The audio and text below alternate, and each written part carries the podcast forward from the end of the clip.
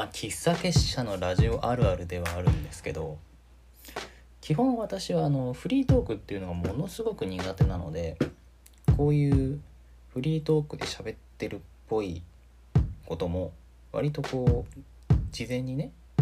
何喋ろうかなって結構しっかりと考えてリハーサルとかをこう何回かした上で実際に収録に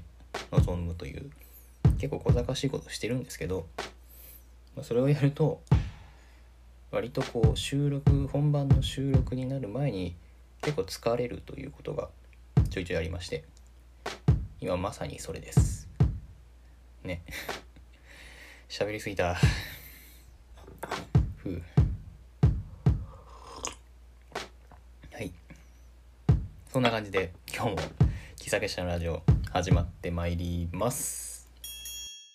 喫茶結社のラジオカウンター席より愛を込めて。この番組は進出鬼ボスの喫茶店喫茶結社が最近リアルで出店できないことに対するフラストレーションを解放すべく作ったラジオの中の喫茶店です。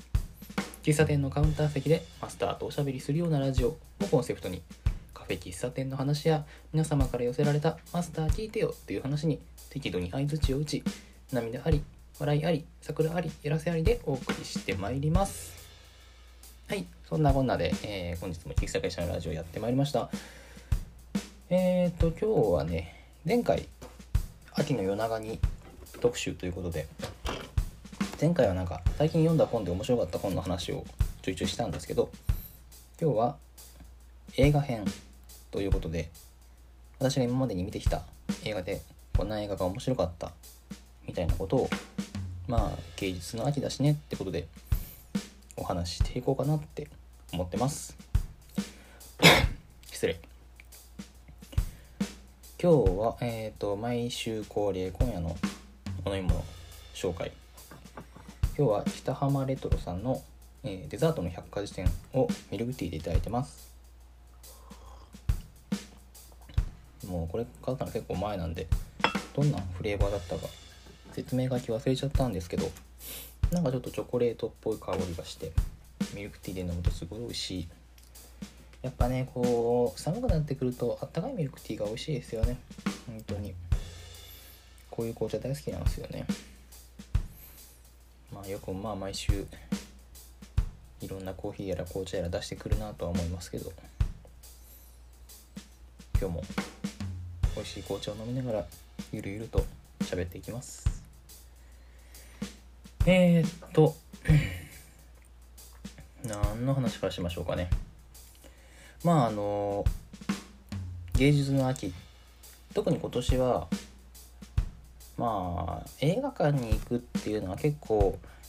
まあ今でこそちょっと回復してるらしいけど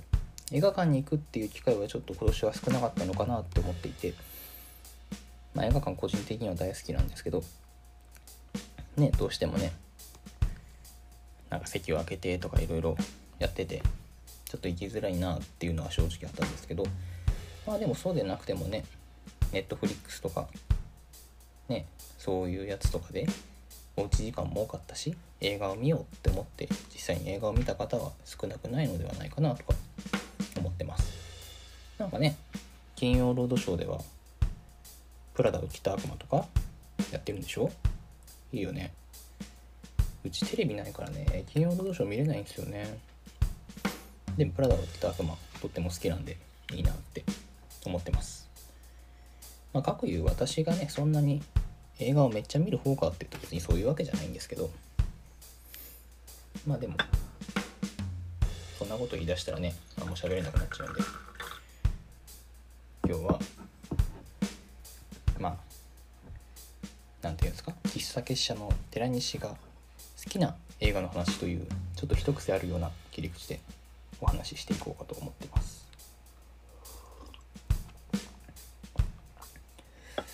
何がいいかなって思ったんですよ。まあ洋楽の結構 SF とか好きなんでねブレードランナーとか大好きなんですけど、まあ、でもブレードランナーだったらなんか他に喋ってる人いそうな気もするしと思って。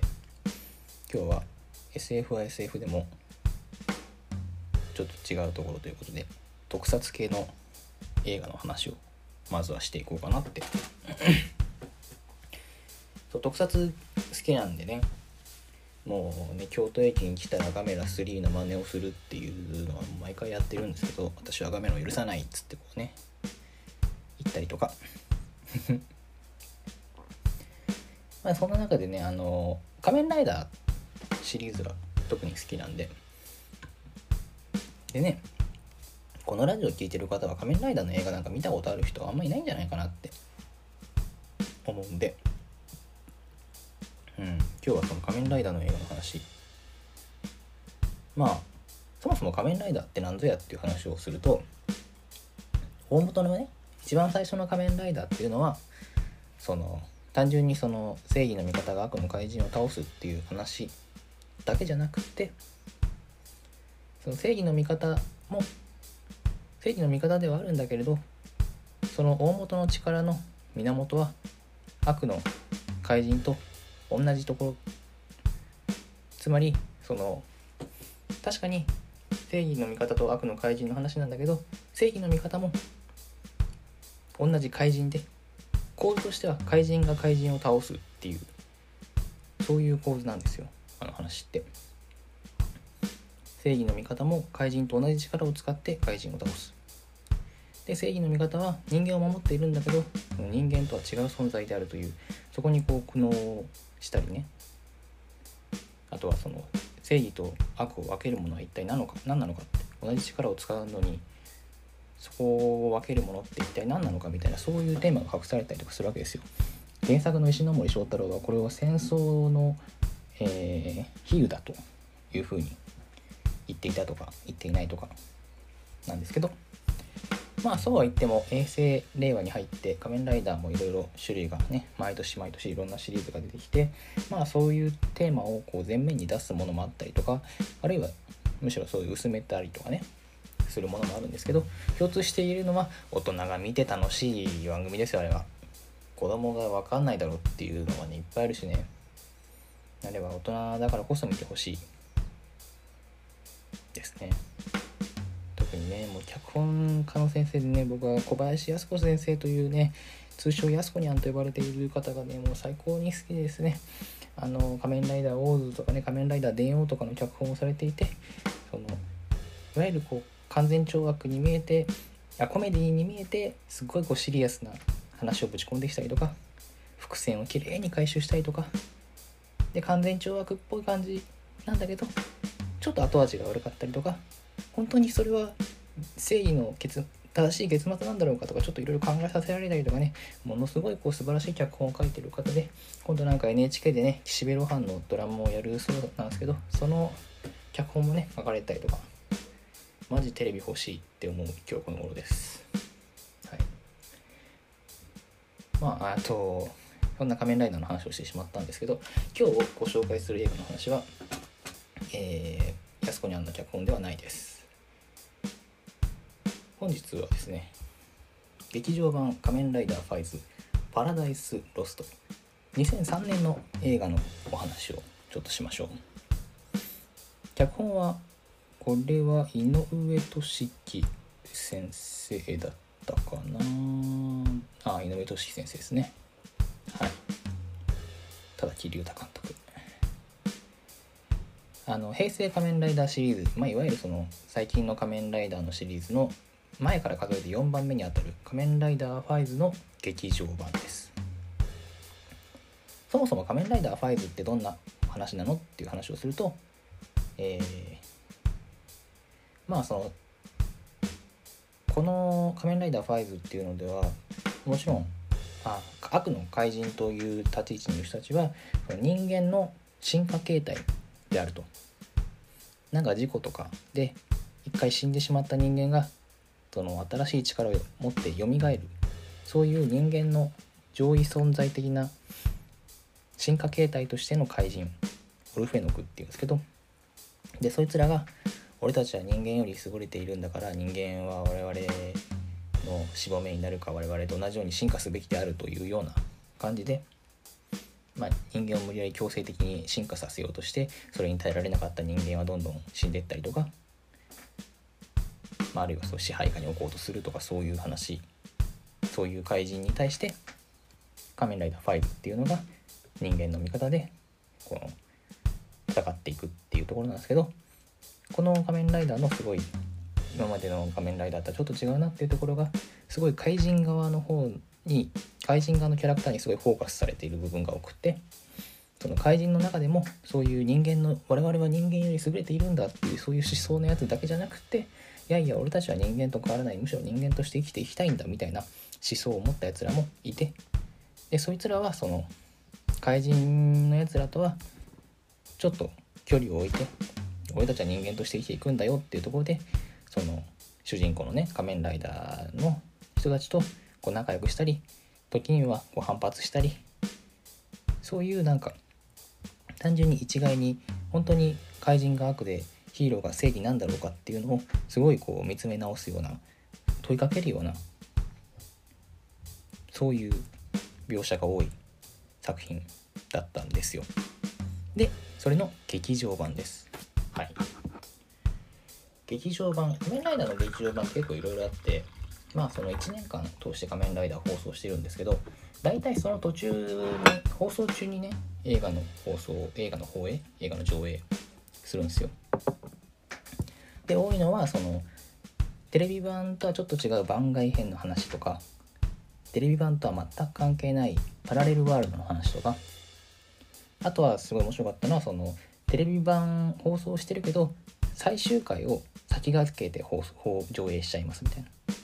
アナザー最終回みたいなねこういう最終回もありますよみたいな。まあいろんなパターンがあるんですけどこと仮面ライダーファイズに関してはとんでもなくてえーっと人間が大体怪人に滅ぼされた滅ぼされてえー怪人がめちゃくちゃいっぱいいて人間がもうめちゃくちゃ少なくってレジスタンスとして細々と暮らしているという近未来のお話っていうのが劇場版のストーリーの一番最初イントロダクションなんですけど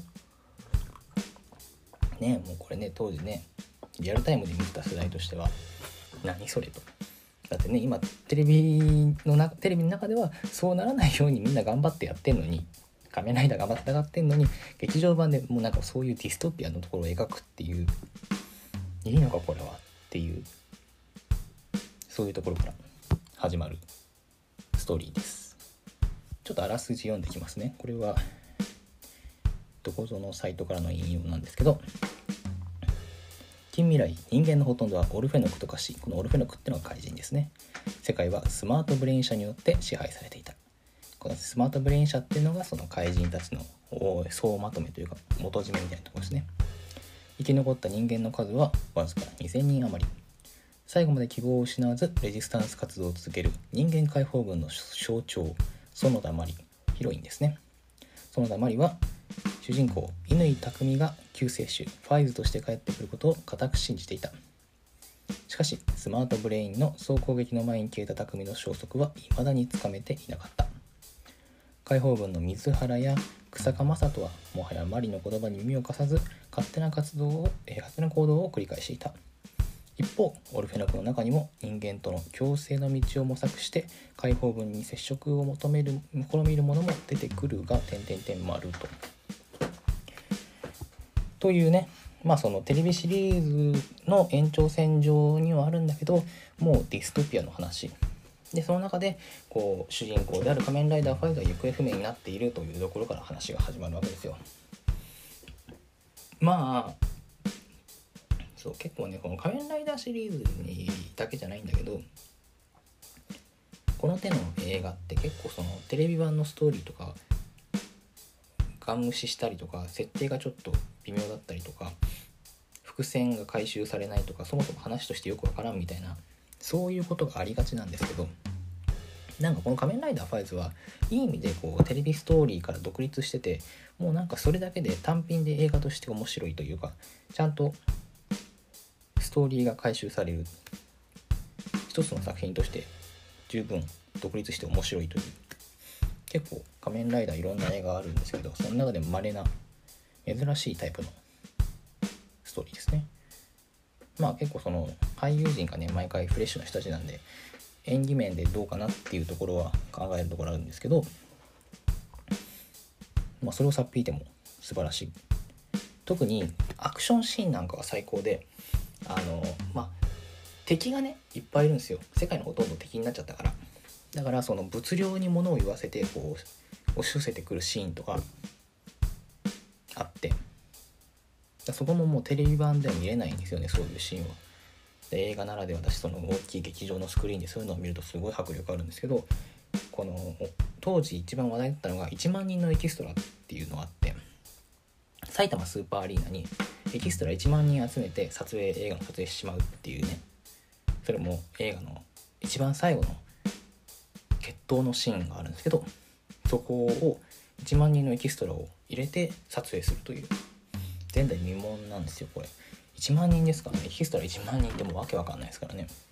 埼玉スーパーアリーナのこの席を全部埋めて撮影をすると。でそのエキストラももちろん人間じゃなくてオルフェノク怪人役っていうことなんですよね。だからその怪人役のエキストラがこうずらーっという中でこの最後主人公の乾匠仮面ライダーファイズと、えー、仮面ライダーオーガっていうのが一騎打ちをするというとってもかっこいい。かっこよくてなおかつ迫力があるという。映画でしかできないような。そういうアクションシーンがとっても見どころなんですけど。特にこの映画で度肝を抜かれたのはもうこれ多分見ないと思うからもう結構ネタバレなんですけど。あのその最後の決闘のシーンで主人公の仮面ライダーファイズの乾匠が実はオルフェノグ怪人だったっていうのが分かってしまうんですよ。でこれって結構すごくって。その最初にその仮面ライダーの大元のそのテーマとして怪人が怪人の力を使って怪人を倒すっていうそういうな構図があるんだよって話をしたんですけどこの仮面ライダーファイズは結構それをちゃんと前面に出してて前面に出しててっていうかしっかりと踏襲しててその映画の最後の最後で主人公が実はずっと人間のために戦っていたけど実は彼は怪人だったの。怪人だったけど怪人と戦って人間を助けるために戦っていたんだっていうのが最後に明かされるんですよ。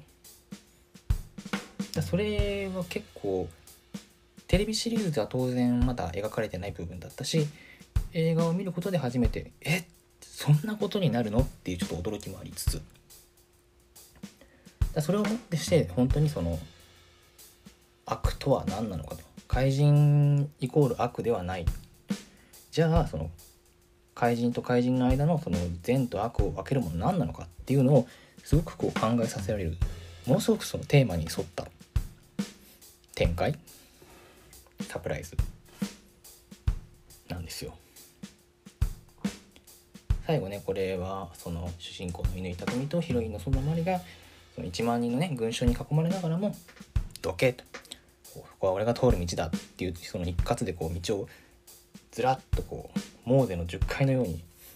道を開けて光に向かって歩いていくというとてもなんか神話的な終わり方をするのもまたねとってもかっこいいしもう本当に「仮面ライダー」の映画という枠を一つ超えて十二分に楽しめる映画だったなということでもう仮面ライダーの映画好きなのどれって聞かれたら僕は毎回これを答えるようにしているんでですよ。ふう。が続かない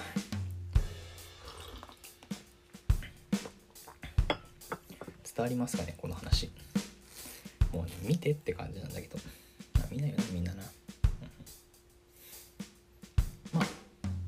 そういう映画が一つね面白かったという話でした。はい。それがまず一つ。じゃあもう一つ映画の話をしていきましょう。まあねこの仮面ライダーの話というのがちょっとね目立つというか目を引くと思って。でも本当に話をしたいのはこれからする方の映画の話なんですけどまあ、そもそも何で今回映画の話をしたかったかっていうとこの前オンラインで舞台を見たんですよ。舞台演劇。だそれが結構なんでその演劇の舞台見たかっていうとそれの監督というか脚本演出か演出をされていた方がこれからお話しする映画の監督さんでもう僕はその映画がものすごく好きっていうかすごいえげつない刺さり方をして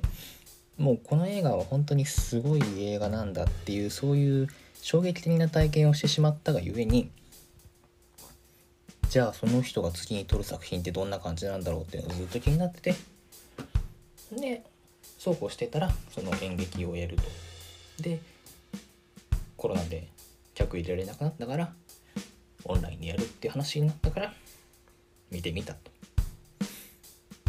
で僕はその演劇の舞台の話をしたかったんだけどでもなんかその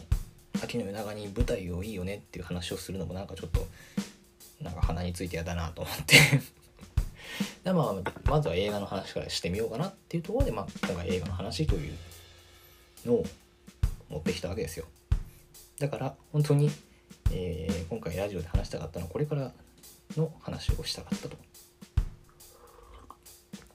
いうところでございます。えー、っと何の映画かというとですね。えー、っとこちら2019年の2019年の映画ですね「We Are Little Zombies」という映画。脚本監督は、えー、長久誠これね。多分知ってる人がどれぐらいいるかは全然わかんないですけどミニシアター系ですねいわゆるね。あんまりそんな全国ロードショーとかそういうんじゃないんですけどこのまあまずあらすじからいきましょうか。どんな映画か。別にあのゾンビーズと言いつつホラー映画とかではないんですよね、えー、公式サイトからストーリー抜粋して読んでいきましょう。これは心を取り戻そうとする冒険の記録両親が死んだ悲しいはずなのに泣けなかった4人の13歳。彼らはとびきりのバンドを組むと決めた。心を取り戻すために。出会いは偶然だった。よく晴れたよく晴れた日。火葬場で出会った4人。光石竹村ゆきゆく子。みんな両親を亡くしたばかりだった。光の両親はバスで事故死。医師の親はガス爆発で焼死。竹村の親は借金苦で自殺。一個の親は変質者に殺された。なのにこれっぽっちも泣けなかった。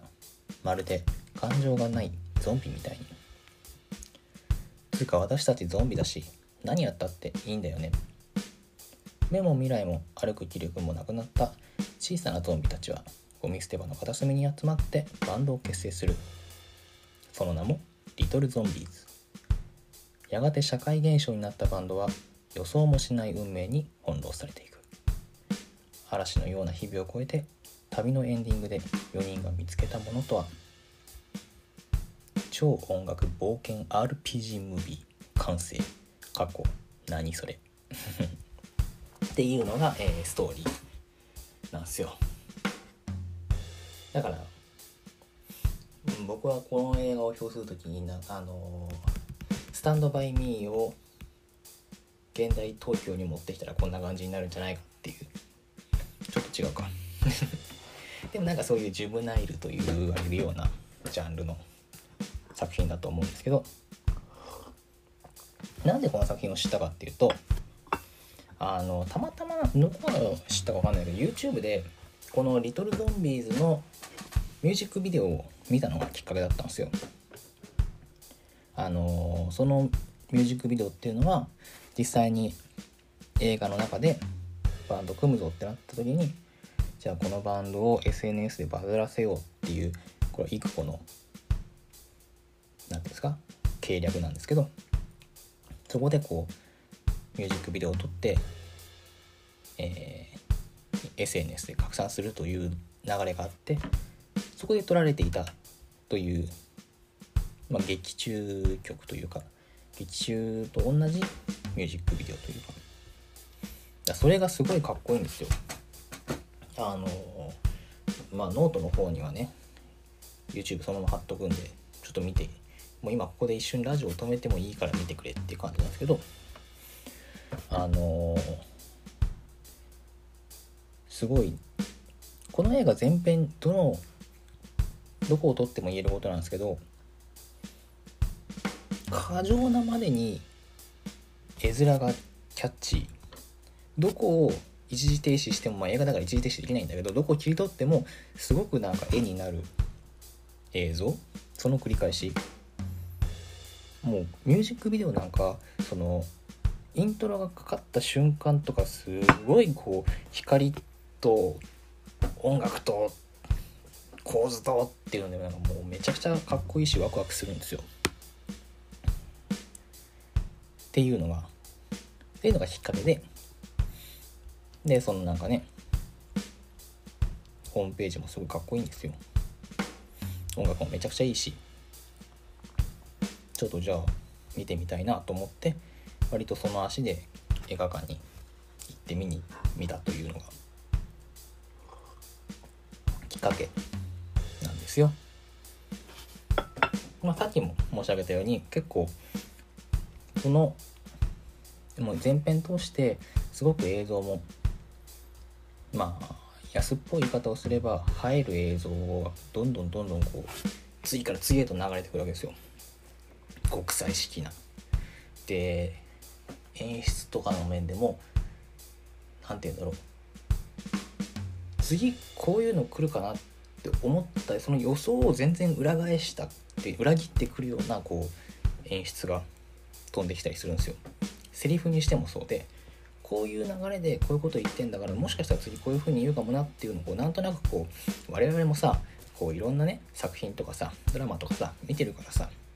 こうかなってなんとなく思っちゃうんだけどそれをこう全然違う返してこう全然違う言葉でポーンってこうぶん殴ってくるわけですよ。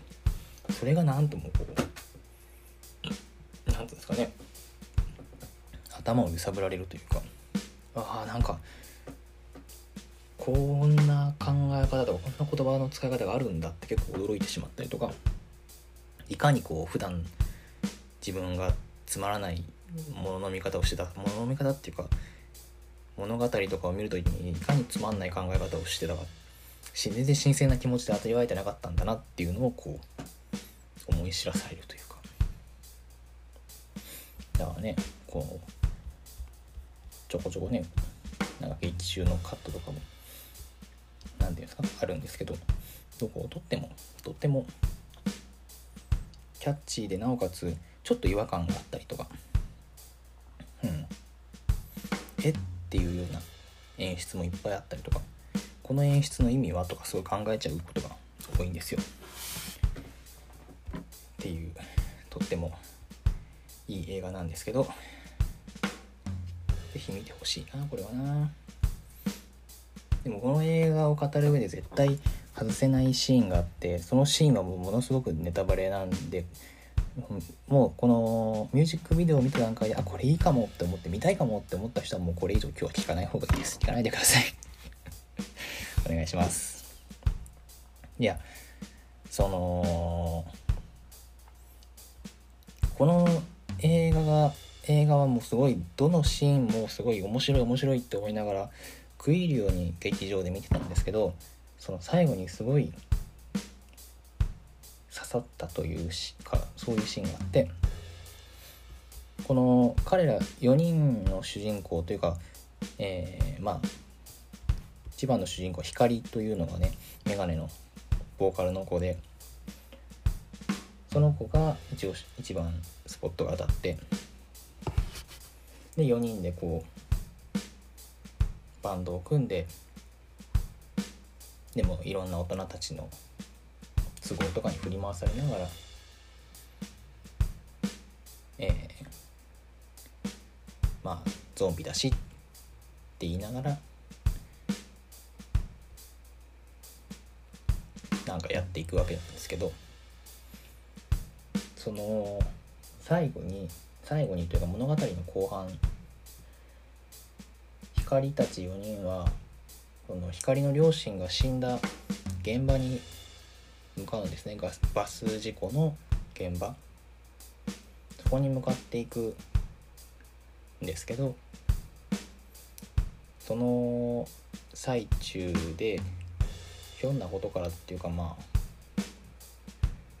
あれは夢の中って言っちゃっていいのかな。ちょっとその辺りの演出もとても興味深いので実際に見ていただきたいところではあるんですけど光にそのここでもうゲームオーバーにするかつまりここで死ぬかコンティニューもう一回生きるかどっちを選ぶっていうそういう選択をするタイミングっていうのが光に訪れるわけですよ。その主人公のうちの一人のボーカルの子に。で彼はそこでそのゲームオーバーの方を選んでしまうんですよ。もういいやって。でそこそのシーンでそのシーンでのその育子っていうバンドメンバーの女の子のセリフがすごく刺さった衝撃的だったんですけどそれが一言「絶望脱サ」って。絶望脱サってさセリフとしてやばくないですか？いやなんかねこうさやわかんない。私だけかもしれないけどそのさ死にたいぐらいの苦しい気持ちを抱えた時ってさものすごくこういろんなことを考えて悩んで悩んでそのもし一線を越えてしまうとするならば悩んで悩んで悩んだ末にその一歩踏み出してしまうんだと思うんだけどそこに対してただ一言「絶望脱さ」っていう言葉を投げつけるというかさそんな言葉あるんだっていうね。それでいいんだっていう。ダッサでいいんだこれっていう。ダッサいからやめようっていうまあそんなシンプルにはいかないかもしれないんですけどそのうだうだしたこの苦しいモヤモヤみたいなものを一言この絶望ダッサっていう言葉でこうズバッと切ってしまう切れてしまうというその言葉の切れ味ともうほんとそのシーンの育子、えー、中島瀬奈さんだったかな。の演技も素晴らしいからそれも本当に私がここでどれだけ語っても全然あの伝わるもんじゃないんですけど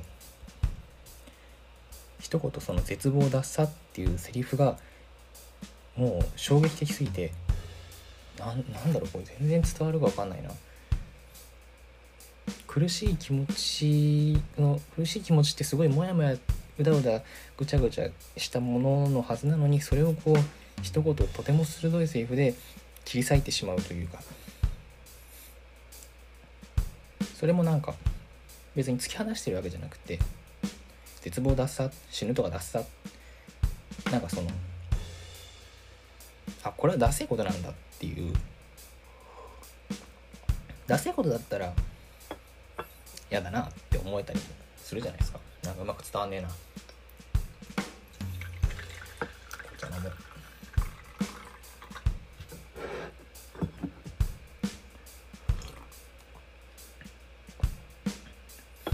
その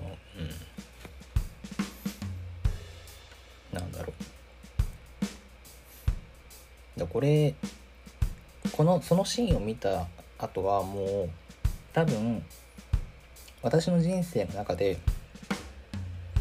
もうそれだけの絶望をそれだけのすごい苦しい気持ちをした瞬間ああもしかしてってこう死がよぎってしまうような瞬間が訪れたとして絶対にその育子の絶望脱さっていうシーンが絶対にこうフラッシュバックすると思うんですよ。それぐらい鮮烈なシーンだったから。でそれってもうなんか呪いじゃないですか。何ていうんですかそういうもはや呪いなんですよ。そのななんだろうな。死ぬということに絶望ということ気持ちを抱いた時にへのカウンターというかさ何て言うんですか安全ネットじゃないけど多分その言葉があるから多分僕はもう一歩踏みとどまれると思うんですよねそこで。それぐらいすごい力を持った。シーン。そんな映画やばくないですか？この映画を見たら一生絶望した時にフラッシュバックするようなシーンがある。それぐらい刺さってしまう。そんな体験ってある？っていう。私は少なくともこの映画以外でそういう思いをしたことがなかったので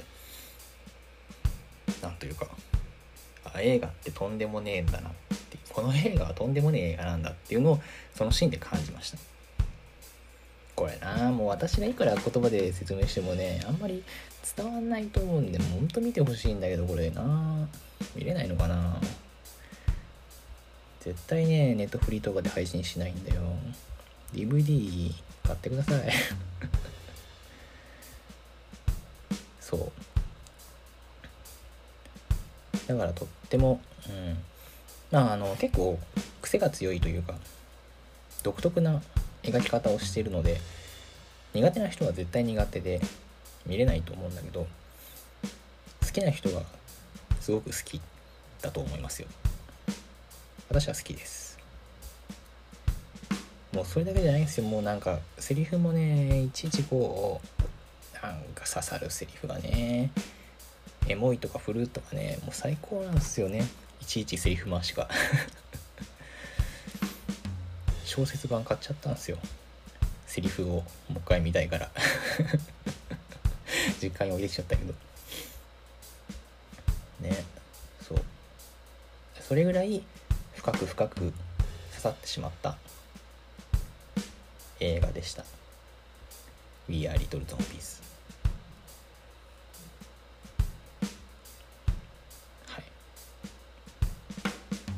この長久監督が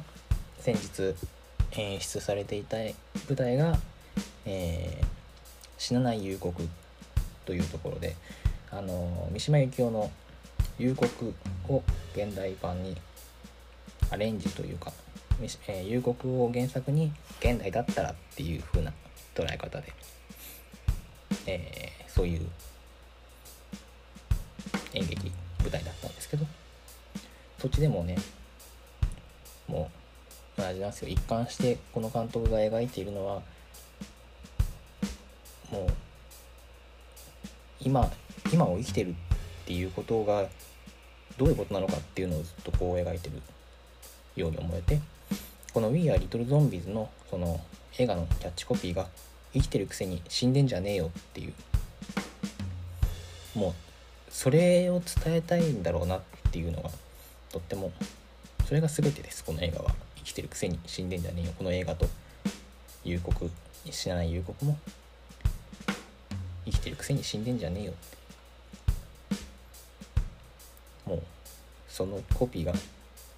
この監督が言いたい全てなんだなと。思います。勝手に。ほんとねこの映画見てほしいな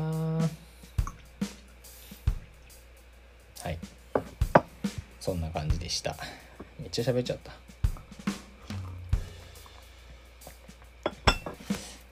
えー、っと。